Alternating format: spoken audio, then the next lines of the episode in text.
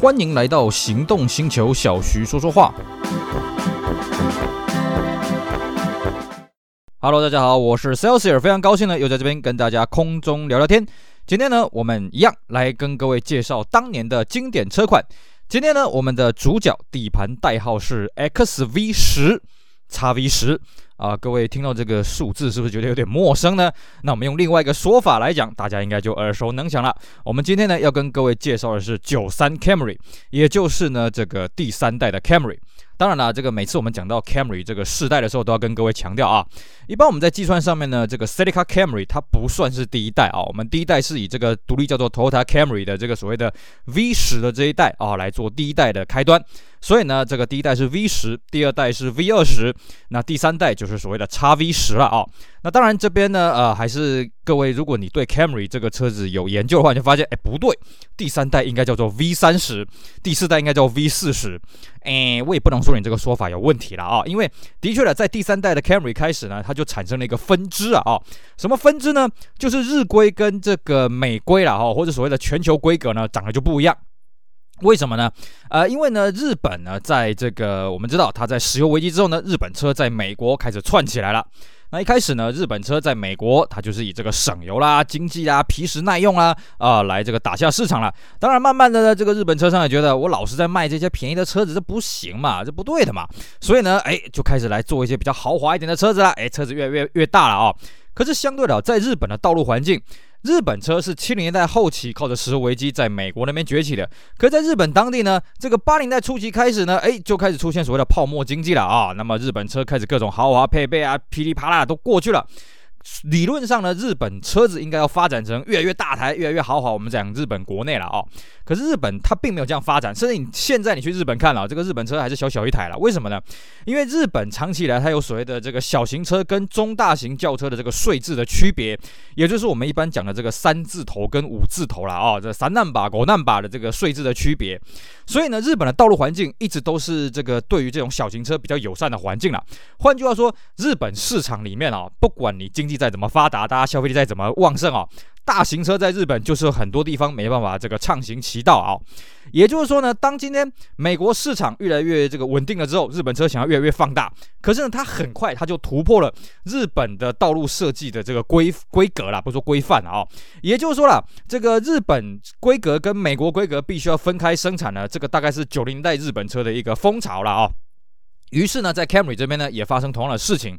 就是说呢，呃，这个 V 二十的这个第二代 Camry 在北美卖的也不错，可是呢，北美丰田就觉得说，哎，你第三代哦，你不能再这么窄了，因为日本的这个中这啊、呃、中呃这个中大型车跟小型车的一个分野有一个很大的问题，就是车宽必须低于一米七了。可对美国来讲，美国人这么大一只啊，然后又做这个长途旅行啦啊，那么对于空间的宽度的要求是很高的啊。你如果恪守在这个车宽是一米七以内的话，这个美国市场真的会卖不动了啊。再加上了那个当时的 Lexus ES 二五零啊，也有类似的这个经验啊。所以呢，这个北美的丰田就要求这个日本的丰田，你去给我搞一款这个大一点的 Camry。至于你们日本国内要怎么搞，这个我不管。那反过来了啊，日本呢，在这个一九九一年泡沫经济达到巅峰嘛啊，那么在一九九一年之后开始滑落。那第三代的 Camry 呢，在泡沫经济之前开发了，所以它也算是做了一个很浮华的一个一个设定了啊。那反正嘛，既然你北美要做这个独立的规格，没关系啊，那我们就让你北美独自己去搞自己啊、北美规格自己去搞自己的。那我们日本国内规格，我们也自己搞自己的啊。而且呢，这一代毕竟是泡沫经济开发了，所以它这个真的在日规版本也算是很浮华了啊。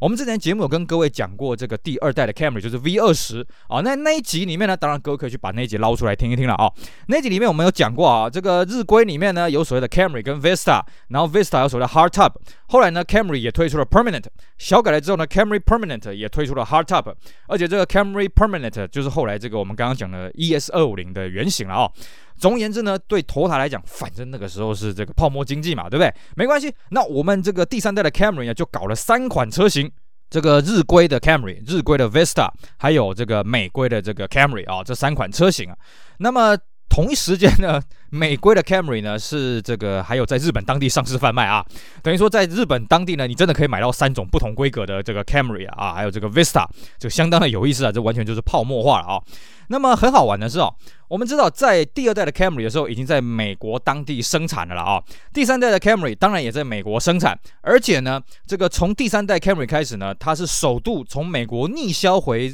呃这个日本的丰田轿车了啊。但是很好玩的是啊，它只逆输入回这个啊旅行版本 Wagon 的版本啊。那么轿车的版本呢，日规的这个呃日本呃这个日本卖的美规的同呃 Camry 第三代的轿车，呃好拗口，它是日本生产的哦。那为了跟日本当地的这个 Camry 做个区别呢，所以日规当地的这个美规 Cam 呃日本当地的美规 Camry 啊，它的名称叫做 Scepter 啊，跟 Camry 做一个区隔了啊。好，那。这个车子呢，是在一九八八年的时候就开始开发了。那为了要跟这个日本的这个 Camry 的规格呢，做出一个区隔，所以它的底盘啊，就美规的这个 Camry XV 十的底盘呢，啊、它是跟这个 Windam 相同。Windam 是什么呢？那就是 Lexus 的 ES 三百啦，一样哦。那我们这边还是要跟各位澄清一下哦。第三代的 Camry 在日本当地呢是窄版的，叫做 V 三十。那我们今天主要介绍的是这个海外版本的 XV 十啦哦。那既然多了一个 X，所以它这个车车体比较大。同样的事情也发生在第四代的 Camry，日本叫做 V 四十。那我们海外的像我们台湾这边叫做 Goa Camry 呢，那它底盘代号是 XV 二十了哦。那 XV10 既然是一个针对海外市场开发的车子，虽然呢在日本啊这个 Wagon 有逆输入啦，那日本自己也有生产啊供应自己国内的市场啦，但它反应非常烂啊！为什么？第一个它车壳太大了嘛，大家觉得这是一个外销车子啊，这不是日本当地的车子。第二个是呢，它的内装跟日规的 Camry 呢就长一样了，这看起来就是嗯，不要说丑秀了，反正看起来质感就没有多高了啊。而且呢，当时日本真的是不亏泡沫经济了啊！当时呢，双门跟呃我们刚刚讲的五门也有这个。逆输入回日本啊，哦，双门只有在北美有生产制造，然后都卖的很差了啊。毕竟啊，这个 Camry 在 x V 十的双门啊，各位如果你在路上有看到啊，真的是关公吃酒啊，看不出来。因为它的外形呢，就是四门的，把它变成双门，就跟当时的这个三代、四代、五代的 Accord 啊，这个你不仔细看，你真的看不出来这个双门的啊。所以呢，这个双门的在日本卖的是有够差的了啊。那五门的卖的也不是很好，只是呢，五门运气很好是什么？它上市没多久就遇到这个日本的 Wagon 的风潮了啊。而且呢，它是日本丰田唯一一台前轮驱动可以坐七个人的旅行车。除此之外呢，就是皇冠，但是皇冠它的旅行车呢，它是后轮传动的啊，所以它空间上啊、没有 Camry 这么来的这个，就是美规 Camry 来的这么的大了啊，所以它 Camry 的 Wagon 呢稍微卖的好了一点点了啊。然后还有一个可以跟大家补充的啊。这个美规的 Camry，我们刚刚讲在日本叫做 Scepter 了啊、哦。这个车子呢是同时在卡罗拉店跟 Vista 店这两个经销商贩卖了啊、哦。那这边要跟各位补充一下啊，就是日本丰田以前有存在这种多种的经销商了，所以才有所谓的 Mark II 啦、Cresta 啦、Chaser 这种三生车了啊、哦。那本来呢，Camry 这个车子是卡罗拉店的这个旗舰车，然后呢，这个 Vista 店卖就是所谓的 Vista 双生车嘛啊。那 Scepter 这个车子呢，就是大家都有份啊，卡罗拉店跟这个 Vista 店啊，这个都有卖啊。那么这个等到它的下一代啦，就是所谓的这个 XV 二十，我们台湾叫做 Goa Camry 这一代的 Cam 呃 Camry 逆输啊，这个在日本当地呢，呃改名叫做 Camry Gracia。那 Gracia 呢，呃这个 Visa 店说啊、这个车子不好卖，我不卖了，所以呢，这个 Gracia 又变成的卡罗拉店。专卖了啊、这个如果你对日本的经销商有研究的话，你会发现这个过程相当有趣的啊、那么在这个北美方面呢，XV 十啊这一代的 Camry 是一九九一年的九月三号开始在北美制造的哦，然后一路生产到一九九六年的年中。那他在北美最大的对手呢是谁呢？当然就是 Accord 了。那我会说，那日产呢？不好意思，那时候日产真的是没什么声量啊，没呃这个销量完全没办法跟这个 Toyota 还有这个 Honda 来相比了啊、那美国呢是这个一九九一年的十月上市，那它这一代的引擎阵容呢跟上一代基本上是不一样的哦。我们知道在 V 二十的时候，引擎阵容呢入门呢是二点零了啊，那么顶级的是二点五，就是外销的版本。那日规另外有这个 EVZ 的这个二点零 V 六，那外销是所谓的二 VZ 二点五。那么到了第三代的海外的版本呢，入门引擎改成五 S 啊二点二，那顶规的呢变成三 VZ 的这个三点零，也就是借鉴于啊借鉴于这个 ES 三百。那么一直到了一九九四年试的时候呢，三点零的改用 EMZ 啊全铝合金的引擎来取代这个三 VZ 了啊、同时呢，那个时候啊，这个也开始追加了酷配这个车型。那么另外一个啦，在欧洲这边呢，欧洲是在一九九一年十月上市的啊。那欧规的 Camry 呢，它走的也是美规的造型了哦，不是走日规的。日规基本上只有在日本当地卖了啊，我印象当中它是没有外销的哦。那么欧规呢，它的特色是什么？它的排框很很特别。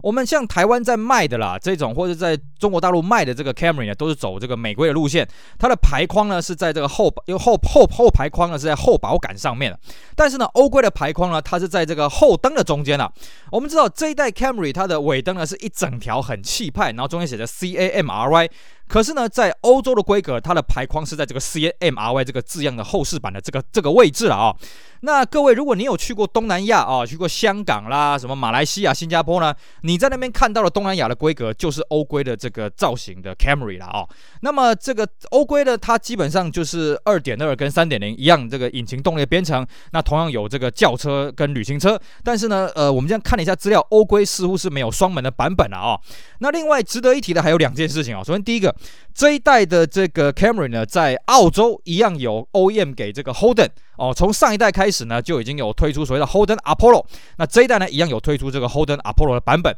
另外一个是什么呢？我们刚刚讲哦，这个中国大陆呢，它也有这一代的这个第三代的叉呃第三代的 Camry 啊，底盘代号叉 V 十的这个 Camry，而且呢，数量非常非常多了哦。如果各位这个台湾的听众呢，以前有看过一个台湾的电视节目叫做《大陆寻奇》的话，当年《大陆寻奇》里面可以看到的路上跑的车子，除了脚踏车以外呢，天津夏利以外呢，就是这一代的 Camry，真的是到处都是啊！这个是当时大陆的大贸车啊，数量非常的多。可是呢，据说了啊，在某个小工厂了啊，叫新凯汽车啊，它有组装过一批这个第三代的 Camry 了，它的 KD 键怎么来的，这个就真的不得而知了啊。OK，好，那么既然呢，这台车它是在这个北美生产的嘛，所以当时台湾虽然还没开放这个日制车进口，不过它北美生产的关系呢，就跟着上一代一样呢，哎，这个通通可以这个原装进口了哦。那上一代呢，水货车也就是平行输入车呢，卖的非常的不错，所以呢，这一代算是这个代理商跟这个水货车车商的这个直接直球对决了啊、哦。我们在这个之前讲 V20 Camry 这一代有跟各位讲过啊，这代理商为了跟水货商竞争呢，第一个就是我们拒收水货。那怎么去判定你是水货呢？他就在这个这个车门啊后门的这个门饰板的外外面的这个侧侧侧边的防撞饰条了啊，上面贴了一个 Total Authorized 的一个水晶贴纸。那么到了这个 XV10 的这个第三代 Camry 的时候呢，他把这个水晶贴纸移到了这个后叶子板的最后面，很靠近尾灯这边了啊。那为了进一步跟他跟水货商竞争呢，所以他在在北美上市的两个月之后，代理商在一九九一年的十二月六号就开始报价接单了啊！当然，水货还是比较厉害啊！你北美十月上市，我十月就给你进口，然后十一月就上市啊！然后呢，这个水货商的规格当然跟代理商的比较不一样了啊！那价格当然也比较有些优势啊！那么代理商呢，为了要扳回一城，除了在这个时间上跟水货商基本上只差了一个月而已呢，还有就是它的电视广告啊，它完全诉求的就是在美国当地的一个风情了啊，跟上一代的 V20 的 Camry 很像，而且呢，它这广告啊，我当年的印象很深刻啊，这广告的这个背景的歌曲了啊，叫做勒贝斯的脚踏车了啊。这首曲子呢，是一九六零年代后期的一个欧洲的一个很经典的一个民谣哦。那但是我也觉得很奇怪了啊、当时我看到这广告，哎，为什么一台这高级轿车的这个广告呢？啊，用脚踏车的这个英文歌曲啊、当然没关系啊，这个瑕不掩瑜啊。它整个广告拍摄手法呢，就让人家觉得说，哦，这是台奔驰在美国的这个地区的一个高级车了啊、不要忘了啊、哦，Camry 这个车子在北美是一个买菜车，在台湾因为它是原装进口的关系，所以它是一台高级车。它当时标榜叫做新高级车基准。进化了。我们后来呢，又找到北美的车友来看这个广告，他也是一笑啊，这个车子在我们那边是买菜车啊，就好像假设我们今天台湾的这个大陆的卡罗拉了啊，这个 Artist 了啊，在某个这个小国家呢，哎，变成了一个高级旗舰车了，大家看了应该是莞尔一笑了啊。那么台湾呢，主要进口的呢是以 L 一还有 X 一还有 XL 呃 X 一 V 六啊这三个等级为基准啊、哦。那当然入门的低差呢也有少量的引进。那美规最基本的有个 Base 啊，这个台湾我是没有看过，我啊、这个包括平行输入都是没有看过的了啊、哦。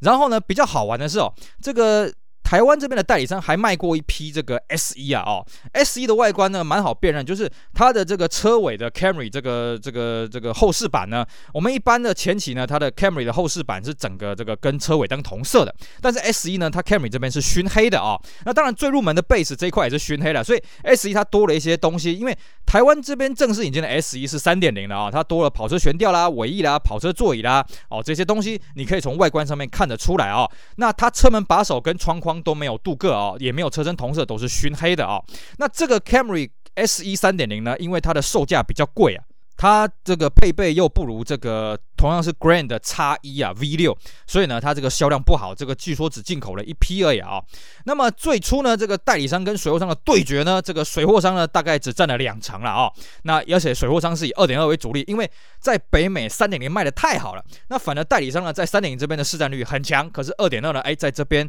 跟水货商算是短兵相接了啊。那为了要进一步跟水货商竞争呢，后来代理商呢有陆陆续续把二点二的配备呢加进一步的提升。那么慢慢的呢，这个再加上原厂的这个奥援啊，所以水货在这个前期的阶段呢，就开始慢慢败下阵来了啊。然后呢，再来就是和泰另外就推出了一些特仕车了，比方说啊、这个有所谓的1993年4月推出的这个 Privilege 啊，有六 CD 啊，后窗遮阳帘啊，后挡遮阳帘啊，前座大型扶手，九爪的铝圈啊，还有这个车身的饰条。那么这再来呢，就推出所谓的 Club New York 啊、这个有这个什么啊，镀金灰饰啦，一样这个后窗遮阳帘呐，然后呢，这个还有这个桃木饰板啊，然后呢，这个叫做美国华汇啊，这个配备呢也相当的不错，而且同样在二点二跟三点零都有这个特试车啊，那而且甚至它不止推出 A P 啊，它推出了这个 Club New York Club New York Two 了啊。那么这个车子推出来之后大受欢迎啊，因为水货商他最大的问题在于说，他去抓车通常他是抓阳春车。那我们刚刚讲这些什么后装遮阳帘啊，什么镀金徽饰啊，什么夯不啷当这些 CD，在美国都是加价选配的东西啊，一般水货商是接触不到了啊。所以何泰靠的这个东西在这样售价呢，并没有拉得很高，所以呢，水货商在这个时候真的是有点玩不下去了啊。那么在这个小改款的时候呢，台湾是在一九九四年的十月二十二号上市的啊。那因为它的报价呢，这个真的跟水货呢差距很大，所以呢，基本上这个 XV。十的这个后期水货呢，基本上都已经被打爆了啊！基本上这是水货商已经撤手了啊！不玩了，不玩了，不玩了啊！也就造成后来的 Goa Camry 啊，就是下一代的台规的呃这个台湾的原装进口的 Camry 呢，这个报价呢，接单价跟实际上车价格差很多，就实际上车价格比接单价贵了大概十万块左右了，因为那时候没有水货了嘛啊，我们可以躺着卖了啊。那么在小改款的 Camry 呢，它主要是这个车头跟车尾啊，前后保杆、头灯、